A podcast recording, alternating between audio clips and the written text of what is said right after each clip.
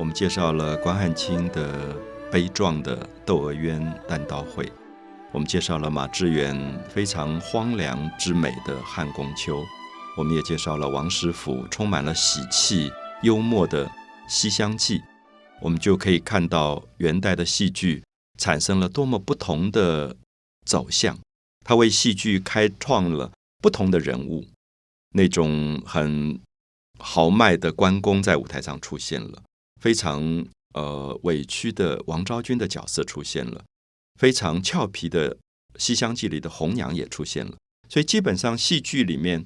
对人发生这么大的影响力，是因为它有人物，这是诗词可能比不上的。我们读诗读词，觉得意境很美，可是感觉不到人的一种性格。可是戏剧里面最重要就是人物性格。所以我们常常会觉得，看完一个电影，看完一个戏剧，你会觉得对那个人物一直留着很深的印象，甚至可能到今天大家都知道，往往我们会喜欢一个演员啊，我们叫做明星吧，他变成明星，我们变成某一个明星的粉丝，崇拜他，是因为你感觉到说他创造了一个戏剧舞台上的一个人有血有肉，我们觉得简直像活的一样。所以过去常常说，哎，这个人真是演活了红娘。这个人演活了关公，这个人演活了王昭君，所以有时候我们会觉得王昭君对我们可能很抽象，因为年代这么久远，你也不太知道他到底受了什么委屈。可是舞台上有一个演员把王昭君演到这个程度，最后你才知道王昭君的重要性。所以我觉得戏剧里面虽然编剧很重要，可是演员也非常重要。所以我们可以看到，从元代以后，可能这种民间。戏剧里面的演员本身会创造出一个活泼的角色出来，啊，所以也许我们慢慢就可以看到元朝的戏剧开始对现代的整个的这种人民的休闲生活发生了非常大的影响。所以我并不希望把元代的戏剧放在太过高不可攀的文学的意境来谈论。我觉得我特别看重是它在民间广大的影响力。如果今天在台湾有这么多的歌仔戏班，那应该有人注意到它的影响可能是大过教科书的，更大于教科书的。一场歌仔戏在广场上的演出，可能上万人在看。那如果有一个戏剧家，有个好的演员在那里去表现出他正面的部分，那么这个影响力是不得了。那除了元朝我们提到的关汉卿、王实甫、呃马致远之外，我们看到第四个戏剧大家就是白朴，白颜色的白，朴素的朴。白朴他有很有名的一个戏剧叫做《梧桐雨》。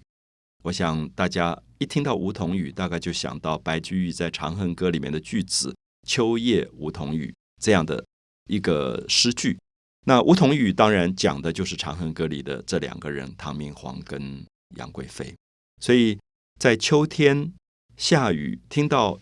雨滴在梧桐叶上的声音，那种感伤的一种感觉。所以《梧桐雨》这个戏，以唐明皇跟杨贵妃的故事作为主要的一个一个综合。我们就可以看到，这个戏剧里面有一个特色，它对比了两个东西：一个是极度的繁华跟宠爱，就是杨贵妃在十六岁见到唐明皇被封为贵妃以后，是三千宠爱在一身。然后在舞台上看到了一个最热闹、最繁华的宫廷的美女被宠爱的感觉。可接下来安史之乱发生，逃难，最后发生了政变，那么这个杨贵妃就被赐死，死在马尾坡下泥土中的时候，这种对比。所以其实这个戏剧很特别，就是只有戏剧里面可以对比出两个不同的生命情境。所以我们看到。哦，不管是《窦娥冤》也好，《西厢记》也好，《汉宫秋》也好，很少这两个对比。因为如果比较人物来讲，王昭君本来就在冷宫里，她没有受到宠爱。昭君出塞以后，她碰到的荒凉跟她原来的荒凉是一致的。《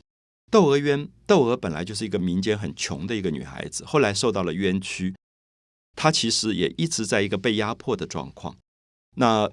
王实甫的《西厢记》是红娘。喜气活泼，她从头到尾也是一致的。可是《梧桐雨》有一个很大的挑战，如果这个演员要演杨贵妃是非常困难，因为她前面是娇宠的不得了，可到最后她变成死去，变成一个魂魄，变成鬼魂。那么其实是非常悲哀的部分。我们看到这里面有一个对比，好，所以也感觉到梧桐宇他所创造的这个舞台里面的一个形象，可能有更多从繁华到幻灭，从繁华到感伤的一个对比形式。所以梧桐雨其实也就变成了后来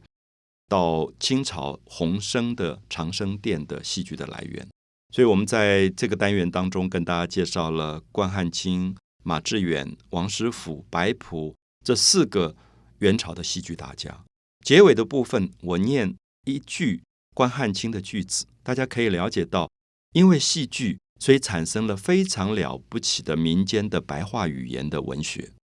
这里面关汉卿创造了一个人，这个人他要形容他是一粒豌豆，是一粒铜豌豆，是一个。别人不容易压迫的一个人，他要怎么形容？如果今天说我是一个铁豌豆，我是一个铜豌豆，我大概只有五个字、六个字就讲完了。我们看他这一个句子：我是个蒸不烂、煮不熟、锤不扁、炒不爆、响当当一粒铜豌豆。我不知道这样子我念出来以后，大家感觉没有？白话文在这个时候变得非常漂亮。只有在舞台上一个演员念出这样的句子的时候，那个力量出来了，就是我是个蒸不烂、煮不熟。锤不扁，炒不爆，响当当一粒铜豌豆。所以那个语言的白话形容词变成非常的丰富。所以我们可以说，其实真正的好的民间的白话文学是在元朝的戏剧里已经被开发了。因为你在舞台上，如果你的语言不够活泼，观众就走掉了。观众不喜欢那个文绉绉的语言，他要这么这么直接，这么活泼。我是个蒸不烂、煮不熟、锤不扁、炒不爆、响当当一粒铜豌豆。好漂亮的语言，那从这一句我们可以看到元代戏剧的魅力。